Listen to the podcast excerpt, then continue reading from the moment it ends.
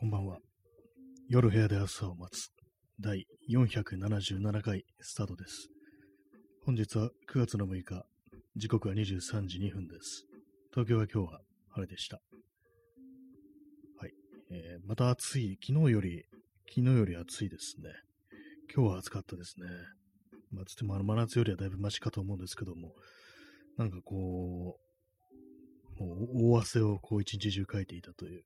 そんな日だったんですけども、皆様、いかがお過ごしでしたでしょうか？ね、そういうふうに暑い一日だと言いながら今こう、飲んでいるのが普通の熱いコーヒーなんですけども、ね、いつもアイスコーヒーは飲んでるんですけども、なんでかっていうと、ちょっと氷が少なくなってきたなと思って、まあ、次の氷ができるまで、ホットで行くぞっていうね、行くぞも何もないんですけども、まあ、あの、今、熱いコーヒーを飲んでいますという、それだけの話です。今日のタイトルなんですけども、何を考えてたのか忘れましたというタイトルなんですけども、まあ、その通りです。今日何を考えてたのか忘れました。なんかいろいろね、考えてた、思ってたような気がするんですけども、なんかこう、この時間になると、というか、まあ、夜になると何かこう、スポーンとね、こう、自分の記憶の一部みたいなものが抜け落ちていく、そんな風にこう、感じてしまうんですけども、あれですね、あのー、一旦ちょっとあの、10分ぐらいね、あの、床に転がって寝てしまったんですよね。それのせいかもしんないです。そこでなんかこう、リセットされたかなみたいな頭の中が。なんかね、こう言いたいこととかもう少しあったような気がしたんですけども、なんかこう始める段階になるとね、こう、何もないな、今日もみたいな、そんな感じになってしまうんですけども、ね、皆様いかがでしょうか。昨日あの、クリップボードを買ったという話をこうしたんですけども、ね、それをなんかこう、あの後ですね、あの私の今座ってる、ま、作業机、机に座ってるわけじゃないですけども、作業机の前にこう座ってるんですけども、そこの机の足の部分に、こう、フック、まあ、正確には用途ってやつですね。あの、なんかねじ込み式のなんかフックみたいなやつ、そういうのをこうつけて、で、そそのね、このフックみたいなのに、このクリップボードの、クリップボードのクリップ部分にあの、穴が開いてて、そこになんかいろいろ引っ掛けられるんですよ。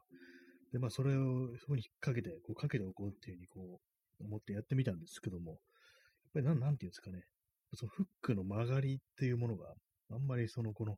クリップボードのね、クリップ部分にある穴に適してないようで、結構なんか外すのがめんどくさみたいなね、なんかそんな感じになっちゃったんで、ちょっとあの、そのフックの方なんかね、あの、少し一部分切り飛ばすか、削るかして、もう少し扱いやすいようにしようかななんていうふうに考えてるところです。今日は絵はあんま描いてないですね。ちょろっとなんかい、いたずら書きというか、なんというか、よくわかんない顔みたいなものを紙に書いたところで、それ以外は何もやってないんですけども、またあれですね、こう、今日、また不活不活発な感じのね、ちょっと日になっちゃってるんですけども、まあ、なんかね、こう暑くて、暑くてちょっとそのせいで疲れてるんだと思います。はい。えー、コーヒーを飲みます。熱いコーヒーを飲みます。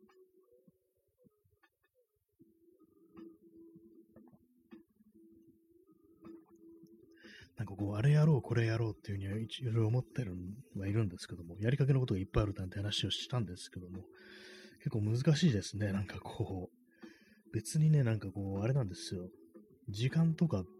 があっても、その取り掛かるまでに、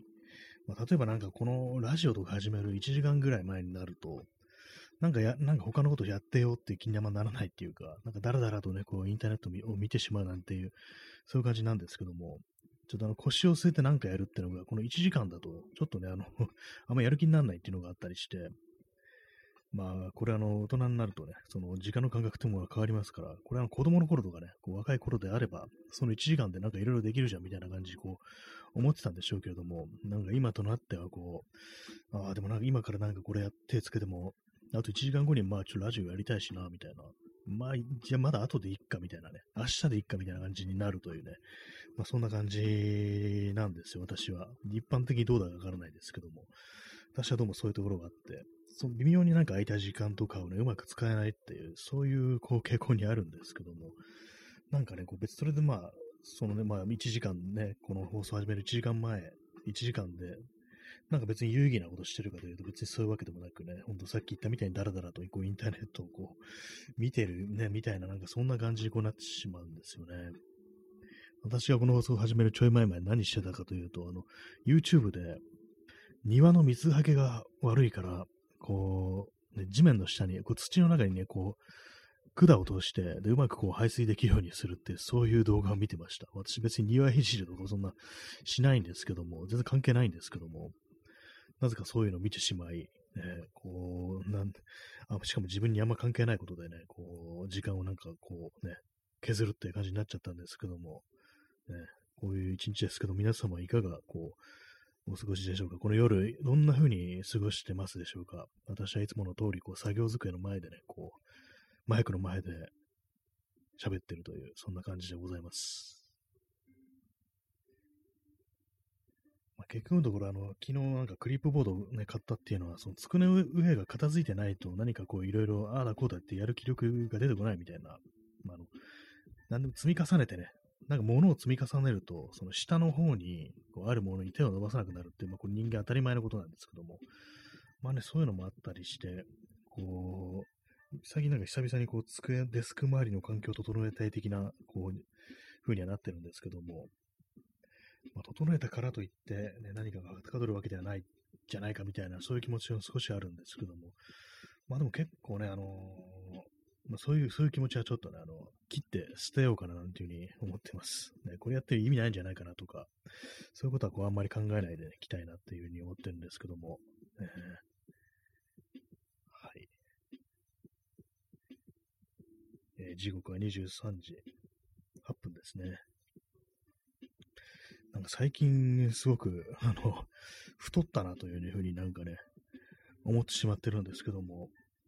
まああのー、全然こう運動してないですからね、まあ、ちょっともう少しあの気をつけた方がいいなっていうのはあるんですけども、なんかこう、本当に、なえる、なえるというかね、なんというかね、こう動きたくないなみたいな気持ちがこう、ちょっと強くて良くないですね、本当にね。コーヒーを飲みます。最近なんか、今日みたいにこうすごく汗をかくと、ちょっとあの、痒くなっていかいけないですね。やっぱり、なんかね、汗もなんだろうなって思うんですけども、前なんかそこまででもなかったんですけども、最近、最近この夏なんかね、こう、かなり汗をかくと、ちょっとね、あのー、痒くなってくるというか、私あの時胸のあたりに非常になんかこう汗をかくんですよ。そういうのもあって、なんかそのあたりが結構その、痒くなってくるってことが割とあって、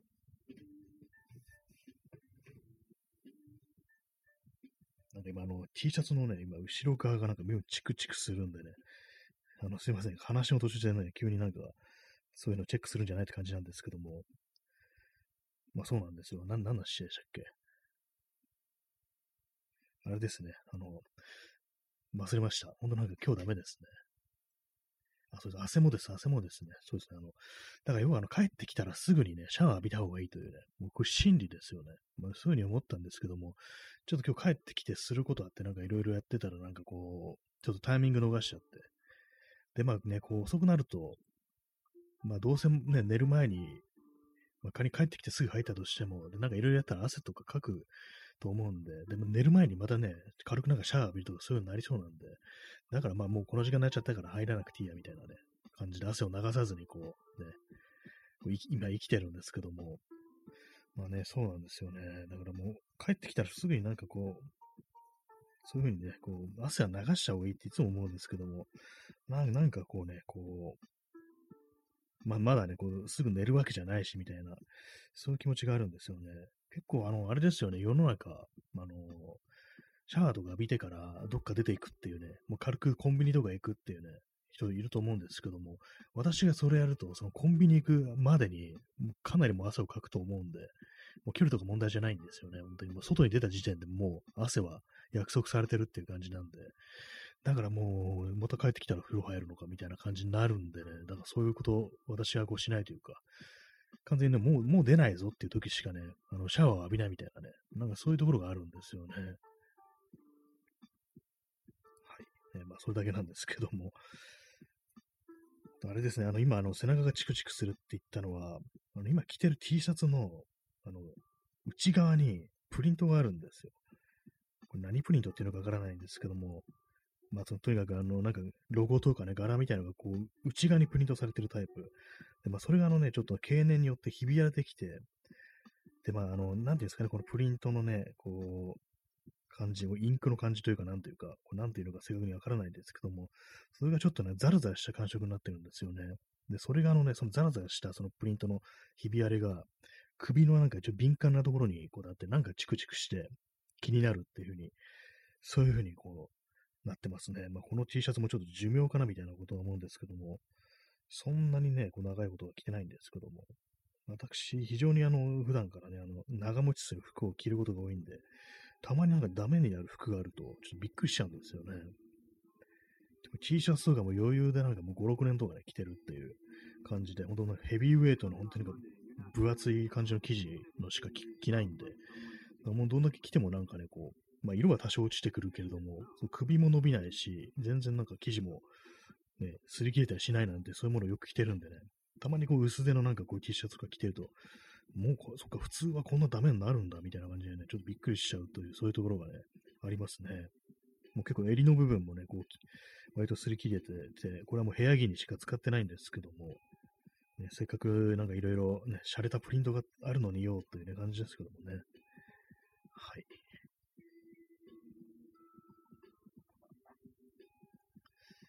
えー、昼間少し考えてたこと、今思い出しましたね。あの、ラーメン。あ麺類ですね。麺類を食べるときに、あの、よくあのー、まあ、麺をすすりますよね。で、すすって、最後まですすり切るっていうのが、まあ、綺麗な食べ方というか、本来の食べ方みたいな、そういうのって、こうあると思うんですけども、私、あの、あんまりこう、ね、その麺が長いと途中噛み切るんですよ。でもなんか噛み切るのってね、あれですよね、こう、良くないみたいなね、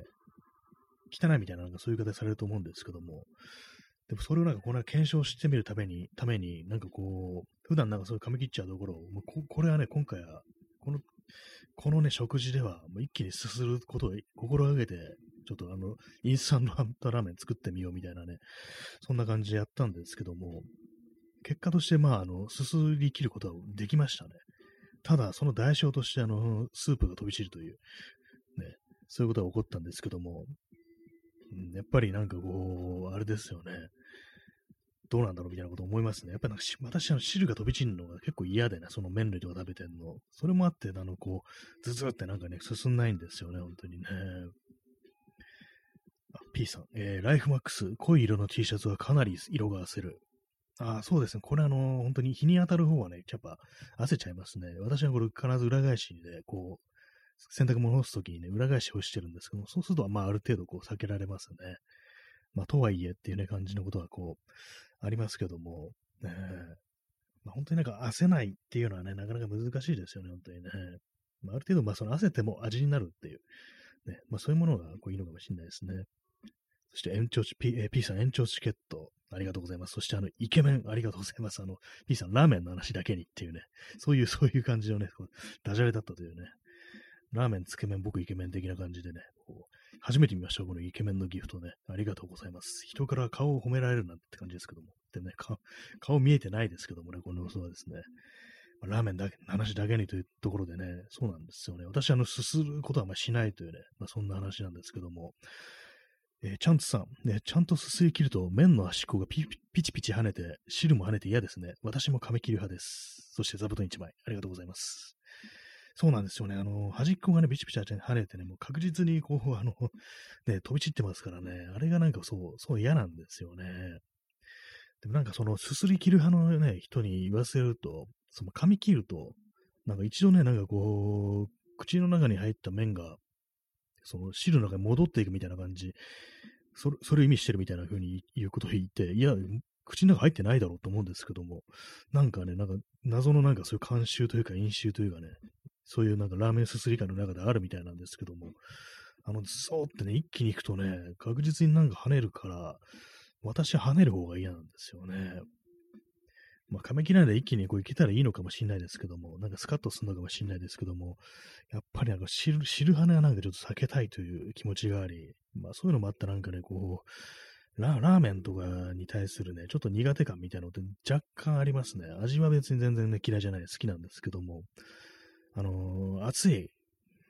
暑いからっていうのと、汁が飛ぶっていうのがね、私の中で結構二大なんかね、こ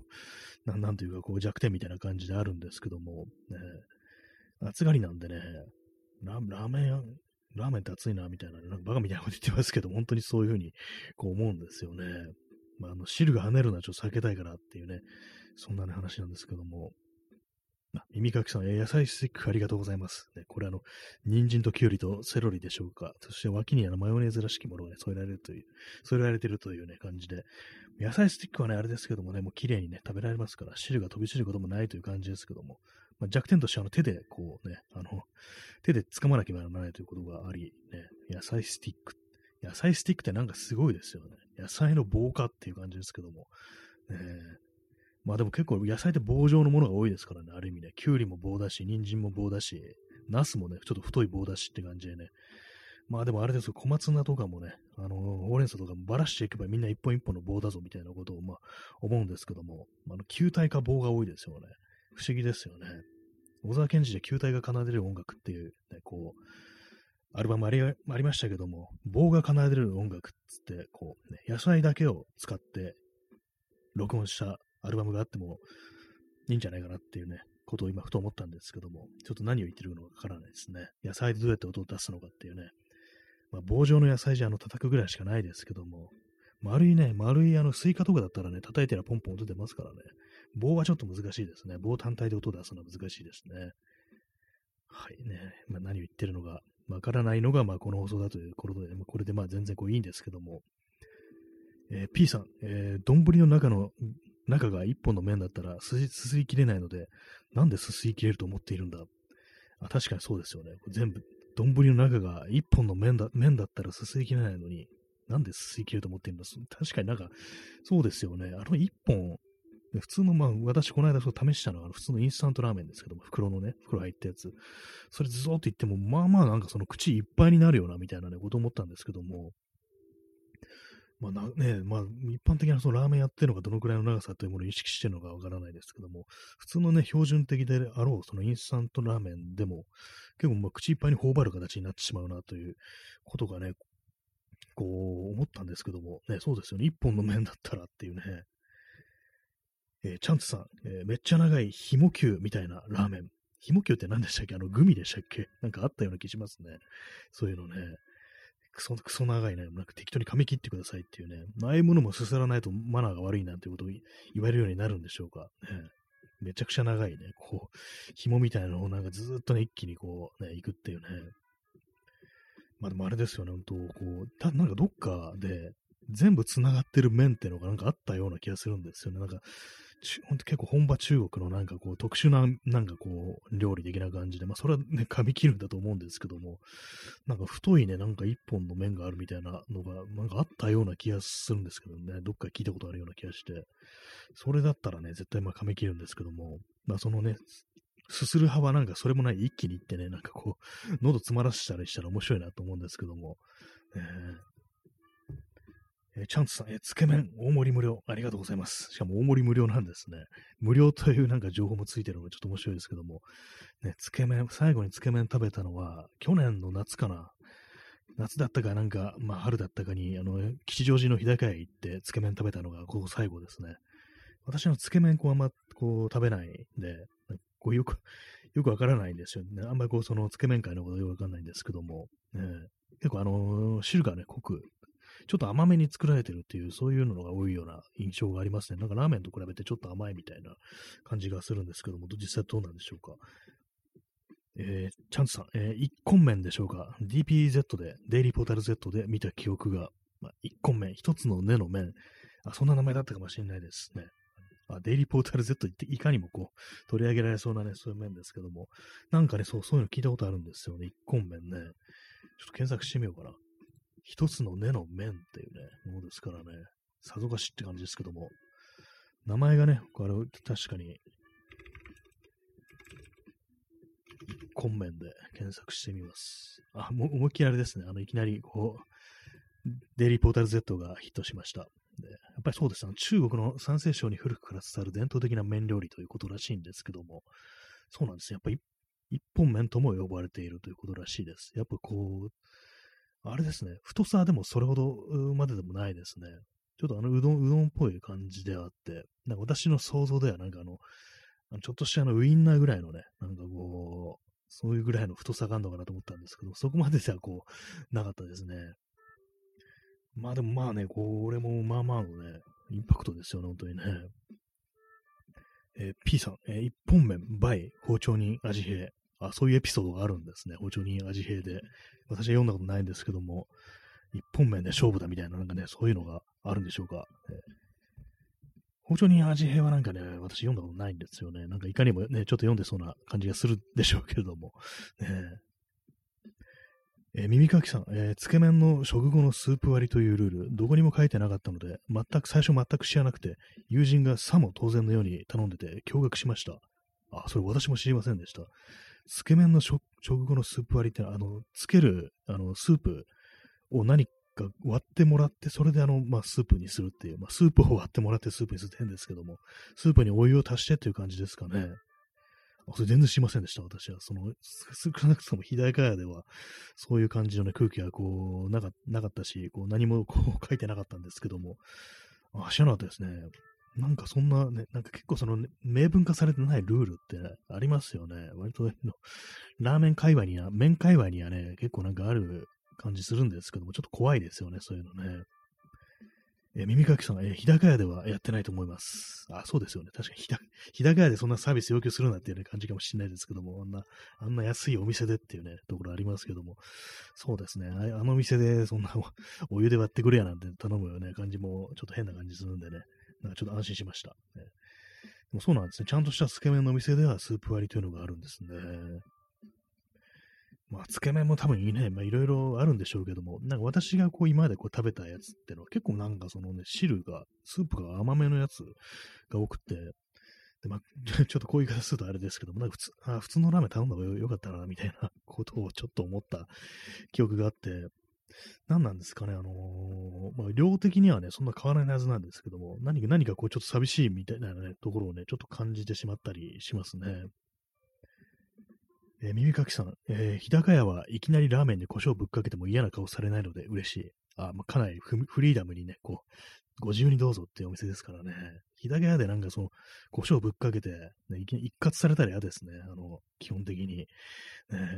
怒られてね、これスープの味が台無しだっていうね、お客さん、うちから出てってくんねえか？みたいな急に言われたらね、日高屋でしたらね、もう、かなりのショック受けますからね、そんなあの、料理漫画みたいなことがここで起こっていいのかっていうふうに思うんで、思い思いますからね、本当にね。やっぱりまあ、日高屋の、日高屋のいいところは自由であるというね、そういうことで、ね、あと安いっていうのが、ね、ま、まあ、とりあえず日高屋行っておけみたいなね、ことをね、こう、思いますね。私も、だいぶ前のね、あるね、こう、誕生日に、今日、そういえば今日誕生日だな。なんか、普段行かない店に入るかみたいな感じで、まあ、私あんまり外食しないんで、普段行かないも何もないんですけども、なんか急に日高屋行ってね、で、まあ一人なのに、一人でね、お酒飲むってことしないんですけども、その時はなんかね、一人なのにね、酒を飲んでみるってことやってみようみたいなね、ことをやって、突然ビールを、ビールを頼んだような記憶があるんですけども、ね、何の、別に何の思い出にはならないですね。一人でそんなことやっててもっていうね。まあでもなんか、それまでこう全然ね、こう、外で酒を飲む、一人で酒を飲むってこと一切やらなかったんですけども、あれあれはなんか必ず人と一緒にね、こう飲むものだっていう感覚だったんですけども、それから結構何度かね、一人でお酒飲むっていうのをやってみて、やっぱりね、思いましたね。つまんないなっていうふうに思いましたね。なんか基本的に。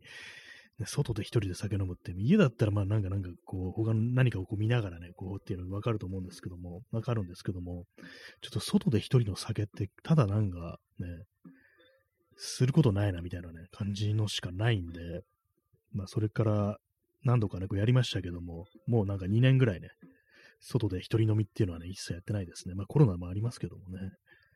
最後にその一人でお酒飲んだのは、あれですね、新宿のあの歌舞伎町というかなんかあの、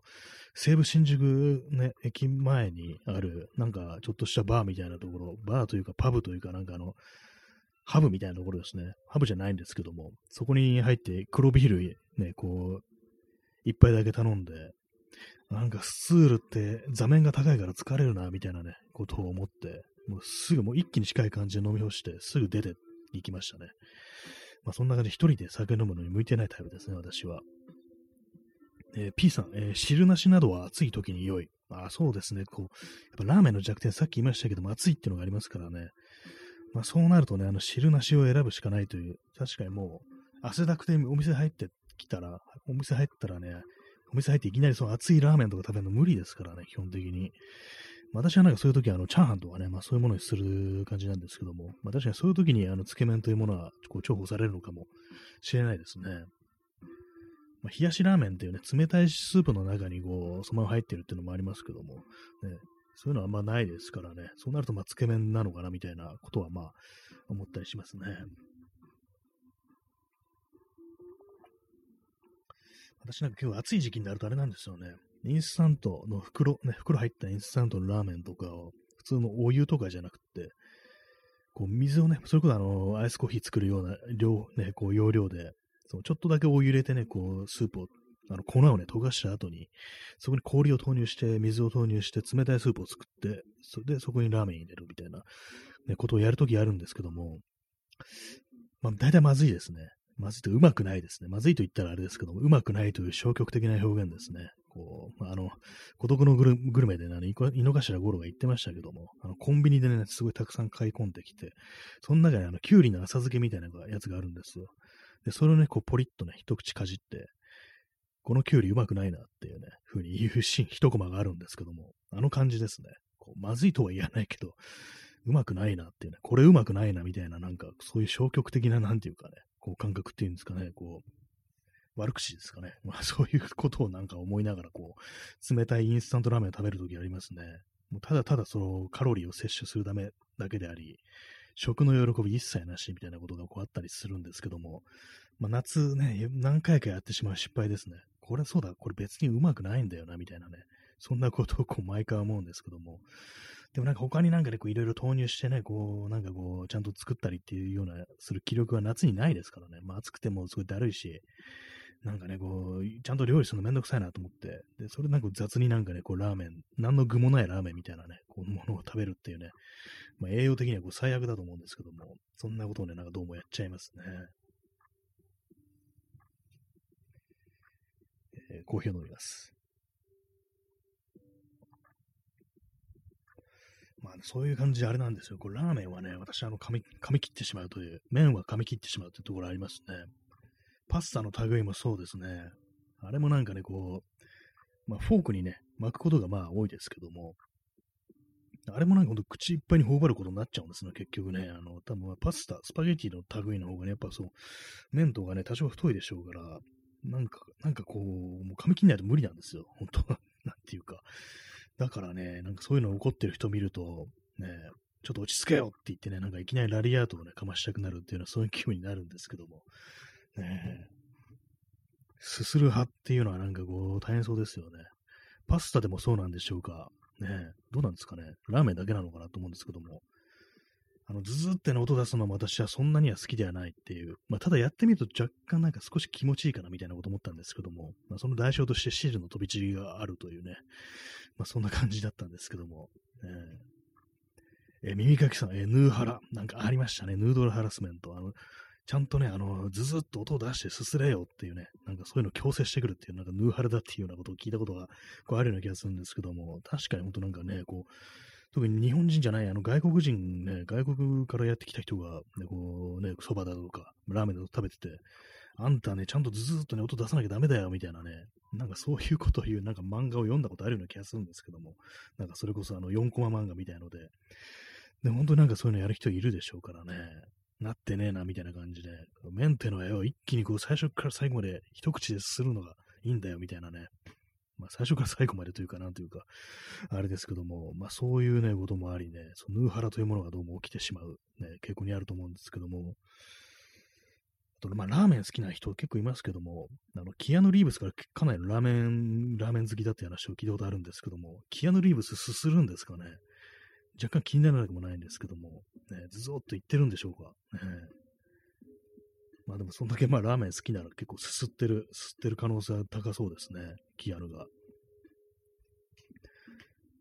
えー、チャンツさん、えー、汁が飛び散るのが嫌で、レンゲに乗せて食べていたら、あなんかもうレン、レンゲもなんか意味嫌う勢力がありますよね、そういうのね。レンゲの中に、スープと麺少しと、あと他の具も少し入れて、なんかミニラーメンを作るのが許せないみたいな、なんかよくわかんないこと言ってる人いますよね。あ、ちゃんとさん、え女食べと言われて馬鹿にされたことが、なんかそう、ありますよね。そう。そう女、女食べっていう言葉があるんですね。そう、なんかあの、レンゲの中にね、小さなあの、ね、バイオームみたいのを作る、バイオームってなんだよって感じですけども、そのラーメンと汁とスープと、ちょっと具入れて、ミニラーメンを作るんじゃないっていうね、それをなんかね、な、なんなんですかね、あのバカにするの。別にいいじゃんというか、合理的だろうっていうふうに思うんですけども、何なんですよ。女食べなんていうね、そんな風に言われてるんですね。かなりちょっとどうかしてるかなと思うんですけども、な、なんなんですかね、これ、食の生きりみたいな男の、ありますよね、基本的にね。ラーラーメンね、ラーメン界特に多い。まあ、蕎麦も結構いそうですけども、寿司もなんかまあありそうですね。寿司、あの、寿司ネタであの、この話多分前もしたと思うんですけども、寿司、ネタであの、サーモンとか、あとアボカドがなんか入ってるやつとか、あとカリフォルニア、ね、こう、カリフォルニアの巻きとかね、ああいうものなんか女が食べるようなもんだっていうふうにね、こう、ね、気にし、気にしてるというか、なんかバカにするっていうね、そういうのあると思うんですけども、あれも非常に納得いかないですね。なんでサーモンが悪いんだよってね。つつかなんで女だと悪いのっていうね。お前何なのって。お前女じゃないのかよって、まあ男なんでしょうけども。でも、ね女だから、女から生まれてきたお前何を言ってるんだみたいなこう思うんですけども。ね本当、なんかおかしいですよね。寿司のいきり、ね、ラーメンのいきり、そばのいきりみたいなの結構ありそうですけども。ねいろんないきりがありますね、本当にね。食といきりは結構ね、あの、関係性が深いかもしれないですね。えー、ピオ、えー、すいません、あの、P さん、ピ、ピオハラって言いそうになりました。えー、清原みたいに食えない男性肥満が、ああ、そうですね。き清原、あの、この放送で、ね、よくね、あの、ネタにしてる、ね、あの、YouTube の清原のチャンネルで、清原ステーキ3キロ男食いっていうね、なんかそういうタイトルの動画があって、で、まあ3キロね、ステーキ食ってるんですけども、めちゃくちゃ塩をなんかね、こう、かけてて、まあ、健康が、あの、清原の、ね、ピオハラの健康があの 不安になる感じにの、あの、塩のかけ方をしてるんですけども、まあ、それでね、あの、男食いというね、なんかこう、ね、名前、タイトルがついてるんですけども、ね、そう、清原みたいにね、食えない、ね、って言われるとなんかバカにされるんですよ、なんてね。男 性器マンっていうね、まあ、だいぶね、あれですけども、清原もうね、まあ、大丈夫なんでしょうか？あんなね、あの薬は大丈夫なんでしょうけれども、あの塩、塩がちょっとっていうね、その、そっちの白い粉はちょっとって思っちゃったんですけども、っていうね、今みたいな、あの、あれですよ、それ、茶化し方も良くないですよね、普通にね。何なんですかね、今のね、こう、なんかうまい、うまいこと言ったって一瞬思っちゃったんですけど、いや、良くないぞ、普通にっていうね。なんかそういう、ちょっとあの、一瞬あの、ちょっとね、反省してしまいましたけども。まあでも塩ね、塩そんなブワーってかけるのは、まあ良くないですからね。って、まあ、醤油を一気飲みしてる私がね、言うのも確実におかしいですけども、今気づいたんですけども、ね、すいません。ね、清原さんのことを言ってる場合じゃないんですけども、ね、清原の場合なんか毎食そうなんじゃないかみたいなね、ちょっと思っちゃったりして、あの感じっていうのはね、動画撮ってる人がなんかすごい塩かけてますねっていうふうに突っ込んでましたからね。まあ若干、まあ、まあそう、私が言うことではなかったというね、まあ、感じなんですけども。えー、耳かきさん、えー、蕎麦もこだわりの人が。あそうですね。そばもあれですよね。あの、ずっとね、音を立ててするというのと、あとあれですよね。あの、あんまりね、ジャブジャブ、つゆにつけるんじゃないみたいな、そういうのありますよね。それとあともう一つ、あの、あんま噛むなみたいなね、喉、喉越しを味わえみたいなね、結構やばいと思うんですけども、それ。何ですかね、私最初にそれ聞いたのなんかの漫画だと思うんですけども、ね、なんか異様なこだわりの持つ人がなんかどうも蕎麦界にもね、いるっていうね、こう感じでね、何なんですかね、蕎麦もね。まあ、まあ、そう、確かにまあちょっとあのね、あのこだ、こだわってるやつは美味しいっていうのはなんかわかるんですけども、まあ、にしても、作法的なところまで、ね、味以外にも作法的な感じのところまで行っちゃうと結構まあ何かちょっと嫌な感じするようなっていうね、の喉で味わうっていうのはね、どうなんでしょうか。何ですかね。これ私もソースがちょっとね、よく思い出せないんですけども、ま、なんかの漫画だと思うんですよ。それこそ料理漫画だと思うんですけども、うん、こち亀ではないですね、多分ね。こち亀ではなかったと思います。こち亀にも蕎麦屋の足が結構何回か出てきたと思うんですけども、あの、客の入らないね、蕎麦屋をどうしたらいいかみたいなことをね、こう言われて、で、まず、ね、こう、この店はね、綺麗すぎて普通だから、まず汚くしろっていうね、掃除するなっていうふうにこう言って、あとその、ね、こう、蕎麦を入れる丼とかも、もう欠けてる方がいいっていう感じで、わざとガチャンってぶつけてね、こう、そういうね、行動をするっていうのがあるんですけども、えー、耳かきさん、えー、ハゲのバニーガールですね。あ、そうですね、そう。店主がもう普通のね、おじさんなんですけども、その人に頭反らせて、バニーガールの格好をさせて、あの、変なサングラスかけさせて、あの、ちょっとあれですよ、荒木信義みたいなね、荒木信義があの、バニーガールの格好をしてるみたいな、かなり異常な世界観を出していって、それでこう話題にするっていうね、こうあるんですけども、おそらくこう味がね、こう変わってないだろうに、こう、この店はね、こう、やばいみたいな感じで結構話題になって売れるっていうのがね、こう、あるんですけども、まあでも案外人間の舌ってそんなものなのかもしれないですね。やっぱ味っていうのはこう脳で味わうから、ところもあるから、脳でね、こう錯覚させると、なんかこう、そういうふうになんか美味しいんじゃないかみたいなね、こと思っちゃうのかもしれないですね。まあ、シチュエーション的なものもだけど大事ですからね、本当にね。キャンプで作るカレーがうまいっていうのも、あれもなんか多分そんなにあの、ね、味とかが変わってないというか、おそらくまあその、普通に家で作る方がうまいんじゃないかみたいな思うんですけども、あの、外でね、こう作った、作ってるからうまいに違いないみたいな、そういうね、感覚ってものがなんかどうも、こう、ありますね。やっぱこう思い込みっていうのは結構強いですね。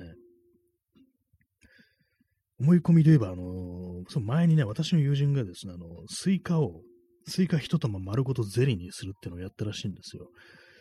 で、なんかね、すごい、もう、すごい一つ全部丸ごとゼリーなんで、なんて贅沢なんだと思って食べたら、まあこれ普通にスイカとし、ね、普通のスイカとして食べた方が絶対良かったみたいなね、なんかそういう結果になったっていうことを聞いたことがあり、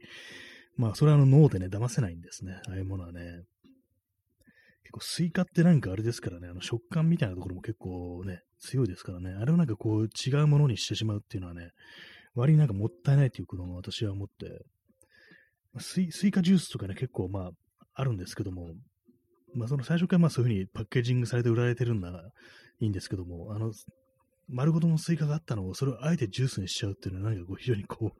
う、もったいないなってことをなんかどうしてもね、なんか思ってしまったりして、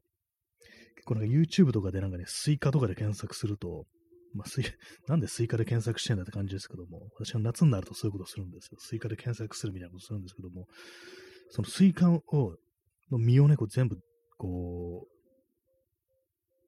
ななんですか、実だけをね、こう、ね、取って、あのスプーンとかですくってね、こう、スイカのね、果実、果肉の部分をね、こう、取り出して、で、それは、こう、絞って、で、絞ったものを、こう、あれなんですよ、あの、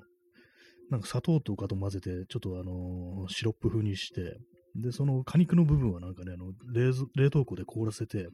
かき氷っぽくするっていうね、でそんなことをこういろいろやって、最終的にその、スイカのね、あの皮の部分、残した皮の部分を器として使って盛り付けるっていうのがあったんですけども、いや、これ普通に食った方がうまいんじゃないかな、みたいなね、そういうことはどうしても思っちゃいますね。スイカに関しては本当なんか、そういうことをね、思っちゃうんですけども、結構果物全般そうですね。なんかあの、普通に食べた方が美味しい。そのままが一番美味しいっていうね、結構その、純血主義みたいなところが結構私はあの、果物に対してあって、まあね、なんか、どう どうなんでしょうか。ね、でも、ね、そういうのが好きな人もいるんでしょうね、多分ね。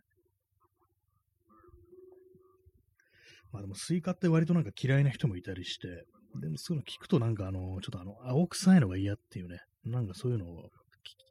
よく言ってる、言われてるのを聞いたりするんですけども、まあ確かにちょっとわからなくないなっていう、特有のなんか青臭さみたいのが、まあ、あるなっていうね、のがあったりして、まあそれは確かにっていうふうに思いますね。あとまああれですよね、あの、スイカ、スイカといえば、あの、カブトムシがね、食べるっていう、なんかよくあの、夏休みとかにカブトムシ捕まえてきて、で、虫かごの中にね、こう自分たちとこう食べたね、人間の食べたの皮の部分ね、スイカの残りみたいなものをね、こう、あげるというね、なんかそういうのって、なんか昔あったんですけども、まあそういうイメージが、なんかあの虫のイメージとね、昆虫のイメージと結びついてるっていうのも、そういうのもあるかもしれないですね。なんかこう、ちょっとその、変な匂いするというか、なんか独特な匂いするっていうね、スイカの匂いイコール、ね、あの、カブトムシの匂いみたいな、そういうふうに思ってる人も結構いるんじゃないかな、みたいなね、こと思っちゃいますね。えー、P さん、えー、白いところまで食べ過ぎ問題。まあ、これ、青臭さはそれが原因じゃないかと。そうですね。確かあのー、ま、まずそれですよね。赤いとこだけ、甘いとこだけ、美味しいとこだけ食べてたらね、あんまり青臭さってことも感じないですけども、そうですよね。でも私はね、あのー、白いところまでね、結構食べがちですね。まだ赤いじゃねえかみたいなこと言ってね、こ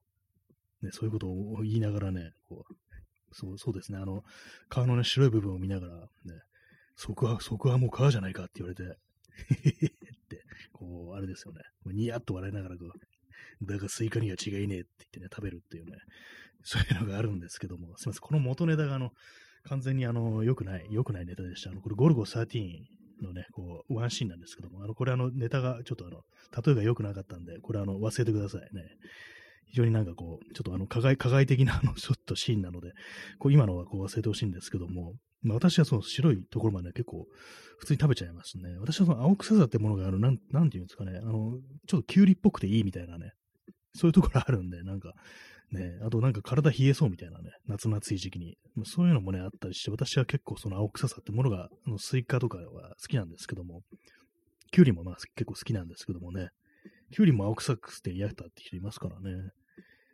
まあ私はそう白いとこまで食べるんですけども、まあでもそうですね、苦手な人はちょっと一回なんか白いとこまで行っちゃって、まあそれでなんか嫌になったっていうのはちょっとね、ありそうですね。えー、チャンツさん、えー、キャベツの匂いも青虫と結びついてて、生だとちょっと嫌ですね。さなぎとか蝶とか思い出してしまって。ああ、そうなんですね。確かまあ、ね、青虫ね、なんかね、こう、たまになんかね、こう、それっぽいね、生命体がなんかね、挟まれてるとき、ね、なんか滞在してるときありますよね、あれね。な、なんだ君はってね、向こうからしたら思うんでしょうけどもね、私の家に急に入ってきて、失礼だぞってことを多分その青虫からしたら、まあ思ってるんでしょうけども、そうです。確かになんか青虫もね、あのー、青虫私の前なんかあの、触るとなんかちょっとペタッとしてるっていうか、ベタッとするような、なんか独特のなんか彼ら、あの、ね、あの、体の感じありますよね。なんかこう、ね、手に取ってその辺話しちゃったりはするんですけども、なんかこいつらあいつもなんか妙な肌質してるなみたいなこと思うんですけども、ね、確かにそのね、結びついてるとちょっと嫌かもしれないですね。生だとちょっと嫌ってなと結構あの、千切りとかもちょっと無理な感じなんでしょうか。割となんかね、キャベツの千切りっていろんなとこ出てきますからね、こういろいろ揚げ物の付け合わせとかが割とこうね、こう、漬物、漬物じゃないや、あの、生のね、こう、千切りキャベツだったりして、まあ、細かくなるとね、ちょっと変わるっていうのはあるかもしれないですけども、ね、さなぎとか蝶とか思い出してしまって、確かに一度なんかね、そこで頭の中でね、こう、がっちりね、そこが接続されると結構それ解除するのが割とね、こう難しいね、っていうのありますから、やっぱりこの、そのね、あのトラウマを、ねやっぱあの、ね、強制するにはね、直すには、直すというか、癒すには、やっぱその、キャベツに何か挟んでいくっていう、なんかもっといいものをね、こう、挟んでいくっていうね、逆に、で、それで、あ、こんなの入ってたら嬉しいみたいなね、でも結構あの、一万円札とかをキャベツの間に挟んでいくっていうね、そういうことをやっていくとね、ちょっといいかもしれないですね。うわ、中から金出てきたみたいな感じでね。でも、あの、包丁で真っ二つに切っちゃったみたいなね、銀行持ってかなきゃみたいなことになるかもしれないですけども、ちょっと、ね、出てきたら、キャベツから出てきたら嬉しいものっていうね、そういうのはね、こう、ね、ありかもしれないですね。で、今、あの、私、今、あの 思い浮かべたのが、銃弾っていうのが、ね、こう思いついたんですけども、あれ、これ、この弾丸ってあの人に当たった、もういいですね。これはもうちょっとやめましょう。なんかまたなんかちょっとおかしな、物騒な話になってるんでね。あの、えー、チャンツさん、えー、綺麗な腸になるぞと思いながら食べますね。千切り。あ、そうなんですよ。普通にあの食べることはできるけれども、なんかあの、腸を常に思い浮かべながらという感じなんですね。確かにあの、腸に 腸になるって思えば結構いいかもしれないですね。確かにね。なんかあの、青虫とかね、さなぎの段階だとお前結構気持ち悪いぞみたいなこと言われがちな言われがちですけども、腸になると急にね、なんかあの、ね、かかわいというか、美しいというね、まあそういう美しい模様を持った虫、昆虫であるっていうことで、なんか割と称えられたりするっていうのはこう、ありますけども、なんかね、不思議ですよね。あとまあ、腸と蛾もなんかね、ほとんど同じようなもんなのに、ちょっと胴体が太い太いだけでなんかね、あの、キモいみたいなこと言われてるっていうね、鱗粉出してるだけなのにっていうね、そういうことありますからね、なかなかこう、あれですけども、まあでもそう、キャベツもね、こう、綺麗な腸になるぞってね、こう思いながらね、食べてみると、生、生で食べるときって結構そういう思い込みみたいなものって、結構ね、ありかもしれないですね。まあ、そのあれですね、あの、スイカが青臭くて苦手っていう人は、こうね、カブトムシになるぞっていう、感じでね、こう、食べていくのもいいかもしれないですね。まあでも確かにこう言われてみると、あのね、スイカね、スイカのね、青い、青い部分、白い部分、ね、変ではありますよね、本当にね。逆になんで私は平気なのかみたいなね、ことをちょっと思うんですけども、でもなんかあのー、スイカ食べ終わった後、ね、その、ね、赤い部分がなくなって皮だけになって、で、それをなんかこう三角コーナーとかに無造作に突っ込んであると、結構なんかね、夏の汚らしい風物詩だな、風物詩だな、みたいなね、そういう感じのことなんか思うんですけども、やっぱりなんかこう、ほっとくとなんかね、あのー、なんか虫が寄ってきそうみたいなイメージっていうのはちょっとありますね、あのスイカの皮。だからもう早くね、こう、あれですゴミ袋の中に入れてね、口縛って、ね、こう、捨てなきゃみたいな、ね、ゴミ箱の中に突っ込まなきゃみたいなね、そういうことはまあ思ったりしますね。はい。まあね、まあ生ゴミの捨て方はまあいろいろありますけども、まあ、私の友人とか、あの、袋に入れて口縛って、あの、冷凍庫に放り込むっていうね、ことをやってるのがいましたね。確かに凍らせてしまえば、なんか別にねっていう感じがしますね。ただ他のなんか食品とその生ゴミがね、こう一緒になるっていう。まあ、生ゴミっつっても、まあ元は食べ物だったものですから、ね、ゴミ箱に入れる前の段階で、単に野菜くずっていう、ね、感じになりますから、ね、冷凍でも全然問題ないと思うんですけども。えー、チャンツさん、えー、私も冷凍してます、生ゴミ。あ、そうなんですね。やっぱり結構ポピュラーなね、手段であるんですね。匂い出ませんしね、小林とかが湧くこともないから、やっぱりこう、ね、それも結構ありですよね、普通にね。私はなんか結構その、まあ、スペース的になんかこう、あれだっていうのが、こうあるんですけども、ごちゃ、冷凍庫の中ごちゃごちゃしてて、あんまこう入れるスペースないみたいなのがあるんですけども、それやってないんですけど、まあ、凍らせるのもね、周りですよね。なんかこういろんなこと、まあ、こう、やってる人がいますけども、コンポストとかなんかそういうのもありますよね。あんまよくわかってないんですけども。アメリカのなんかね、あの住宅事情、台所事情として、あのー、生ゴミっていうか、あの、水が流れていく部分ですね。あそこはなんかあの、そういうなんか、生ゴミとか野菜くずとかそういうものは、あの、ミキサーみたいなやつで、あの、破砕してくれる、細かく砕いてくれるっていうのもビルトインされてて、で、まあ、それでなんか、あの、事情的にそのコンポストっぽくなるみたいな風な、ね、そういうところもあるらしく、しかも結構なんかね、昔から、かなり前、ね、何十年も前からあるっていうことを聞いたんですけども、ああいうのはどうなんですかね。まあ、コンポストとかよくわからないですけどもね、あれもなんか肥料みたいに最終的になるんですよね、多分ね。まあ、あれもなんか家庭菜園とかそういうのやってる人にはまあいいのかなっていうね、感じですけども、えー、耳かきさん、あれ骨も砕くから怖いですね。あ、そうですね。なんか確かにね、変にね、なんかこう、ね、指とか突っ込んじゃったりしたらどうなるんだみたいなね、こと思ったりするんですけども、まあ、具体的にどういう仕組みになってるのか私はわかんないんですけども、ね、でもなんかね、そういう、まあ、ね、ちょっと手が入っちゃいそうなところに、そういうミキサー的なものがあるってのは、まあ、怖いですよね。ミキサーもなんかちょっと見てて危なっかしいというか、なんか怖いのね、ありますからね。まあ、蓋するから、まあ全然関係ないんですけども、結構フードプロセッサーとかも、私あの持ってるんですけども、なんかね、もらったやつがあって、なんか引き出物みたいなやつもらったのがあってね、こう、あれなんですよね。それもあってね、こう、使ったりするんですけども、やっぱりなんか変なね、想像とかね、しちゃったりしますね、そういうのでね。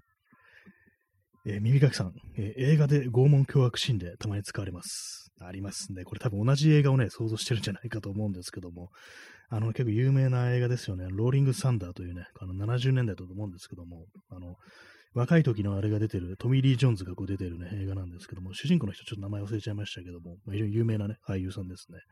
ローリング・サンダーというね、まあ、非常に有名なこう映画があり、どうしてもね、私はそれをね、こう、思い出してしまうんですけども、ちょっと皆様がもし知ってたら、なんかちょっと 嫌な気持ちになるかなと思って、あえてこうやらなかったんですけど、言っちゃいました。ね、どうしてもなんかあれ思い出すんですけども、えー、怖いですよね、本当にね。えー、チャンツさん、えー、フープロ怖いですよね。背筋凍らせながらめっちゃ安全確認します。そうですね、あれも、一応ね、なんか蓋をね、蓋をして、じゃない、蓋をしないとあのスイッチが押せないような仕組みには、私のやつはなってるんですけども、でもなんかね、こう、洗ったりしてるときに、こうね、歯を取り外して当たってるんですけども、これが高速回転してるときに、こうね、もし指がこういったら、っていうことどうしても考えちゃうんですよね。なんかね、怖いですよね、あれ。おろ、ろされてしまうみたいなね、みじん切りにされてしまうみたいなこと思うんですけども、ね、どう、うん、考えたくないですけれども、まあね、考えちゃいますよ、本当にね。コーヒーを飲みます。はい、えー、飲み干しました。ね、まあそういう感じな、結構ね、包丁とかもね、私はまあまあ怖いタイプで、結構遅いんですよ。その、まあ、キャベツの千切りとかね、やってみることあるんですけども、非常になんか下手、下手でね、こう、多分怖いからね、あの高速で動かせないんですよね、あれね、なんかね、トントントントントントンって感じで、あれがまあできないもんですから、結構なんか、おっかなびっくりやってて、で、そうするとそのね、キャベツの千切りの、ね、幅がなんか結構太くなっちゃって、そうするとあんま美味しくないんですよね。あれは非常にね、細かく、ね、細く細くね、こう、やってった方がね、まあ、まあ、私は好みなんですけども、なんかね、そういうのもあったりして、なるべくね、簡単に切れる、ね、もの、そういう料理をね、しちゃいますね。まあ、キャベツね、キャベツの千切りもね、ほんとなんか苦手です、本当に。一度なんかね、結構その、あえてね、こう練習してみようみたいな気分になって、割とやってる時あったんですけども、あんまりやっぱこう上達しなかったですね。なんか基本刃物のね、こう扱いがあんま得意じゃないっていうのがこうありますね。なぜでしょうかね。まあなんかこう、やっぱりこう、過剰になんか安全確認しちゃうというか、なんかこう、ね、思い切りが良くないんでしょうね。怖いんでしょうね、本当にね。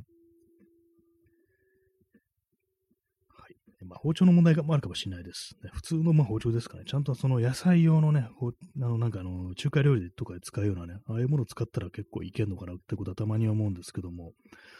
まあなかなかね、こう、そういうなんかテクニック的なものってね、こうそういう道具を使ったら、まあ他にもなんかいろいろ刃物とかね、ありますけども、DIY とかでもね、刃物とか使ったりしますけども、まあ、ああいう時にね、重要なのって、体勢ですね。体勢をちゃんと整えるっていう。しっかりとした姿勢で、こう材料もね、ちゃんとホールドできるようにこうしといて、あそれでも初めてこう包丁を動かすという感じでね、やるべきもんだと思うんですけど、多分その辺のことが割となんか私は適当になってるんじゃないかなみたいなね、ことをね、思ったりしますね。まあまあ、準備、準備段階というものがね、こう、ちょっとお皿にしてるがゆえに、なんかその、安心して包丁を使えないみたいな、そういうことがあるんじゃないかなっていうふうにね、ちょっと思うんですけども。はい、ね、皆様は、刃物は使ってますかね？辻切り道具やってますかね？日本刀でね、こうね。日本人といえば侍っていうね、侍といえば辻切り、辻切りといえば、まあ、その、その辺のね、こう道端でね、こう一般市民を切りつけるというね、非常になんか日本の伝統みたいなところありますけども、ね、最近はあんまこう見なくなりましたね。好きあらばこういう話に行くっていうのがなんかどう、どうなんって感じしますけども。ねえー、チャンツさん、えー、ノコギリは姿勢が本当に大事ですよね。そうですね、あの、まっす、材料に対してこうまっすぐね、ちゃんとね、体勢をとって、で、あと、まあ、場合によってはその、バイスとかね、あのー、クランプとかで挟んでね、材料が動かないように固定するっていう、そういうの本当大事ですからね、もうそれをなんか一つでも怠れば、ね、こう、死、あるのみっていう感じになりますよね、基本的にね。めちゃくちゃ斜めにね、切れる結果になってね、後から泣きながらこう、やすりでね、こう、まっすぐにしてるけど、どんどんどんどん歪んでいくみたいなね、そんな感じになって、もうその材料自体がどんどんどん短くなっていくってことありますからね。最初からノコギリでまっすぐ切れるように越したことはないんだっていうふうにこう思うんですけども、まあ、でもあれなんですよね。結構その、一時期 YouTube でね、気になってそういうね、こう、ノコギリの使い方みたいなのをいろいろ検索してたんですけども、結構ね、あの、プロの人でも、ね、なんか大工さんとかでもね、曲がるときは曲がるよみたいなこと言ってる人がいて、ねどうどうなんですかね。やっぱりだから、ガイドみたいの使ね、最終的にはやっぱりガイドみたいの使わないといけないっていうね、そういうものなのかもしれないですね。総ガイドっていうね、やつありますけども、ずれないようにするやつ。まあ、私はなんか一応そういうやつを DIY でこう作って、まあ、切るときそれ使ってるんですけども、まあ、それやっぱりあの、素人のこう DIY で作ったね、あの、まあ、いわゆるジグってやつですね。治るに、あの、具体的の具って書いてジグっていうね、まあ、そういうものですけども、っぱりなんかそんな精度がそんなちゃんと出てないんでしょうね。やっぱりなんか完全ではないですね。完全にまっすぐとはいかない感じになっちゃいますね。まあ、最近あの、本当木材が高いから、そういうことやってないんですよね、あのね。この間ホームセンターに行って見てみたんですけども、やっぱりなんかままだ高いなと、まあ値段戻んないのかなみたいな感じではあるんでね、なんかつくんだったら別に今やっとけっていうね、感じではあると思うんですけども、なんかね、ほんと高くなりましたね。あの合板とかで、ね、普通に置いてあるやつ、今までだったら1500円ぐらいだったのが、今、2700円ぐらいとかね、なんかそんな感じになってますね。まあまあ上がったよなっていう感じで、他のまあね、2x4 だとか、まあ 1x4 だとか、まあいう手頃だったやつもまあまあ、まあ上がってるっていう感じで、まあそれでもまあ安いっちゃ安いのかもしれないですけども、でもなんか今までのね、あの値段を知ってると、なんかこうその、使う気がしなんないなっていうね、感じなんで、もう多分ね、これからね、こう何か DIY するぞってなったらね、もう泥とかになるんじゃないかなっていうね、もう完全にあの、土器時代に戻るっていうね、石器時代とかに戻るんじゃないかみたいな、こう文明が後退するそういうね、可能性を感じてるんですけども、まあ、最近はなんか本当にこう作ってないですね。なんか棚とかね、もう少し、もう一つぐらいこうあった方がなんかいろいろはかどるんじゃないかなみたいなことを思ってるんですけども、なんかね、こう全然作ってる気にならないですね。えー、チャンツさん、えー、石を掘り出して割ったりしますかね？いいですね。もう完全にも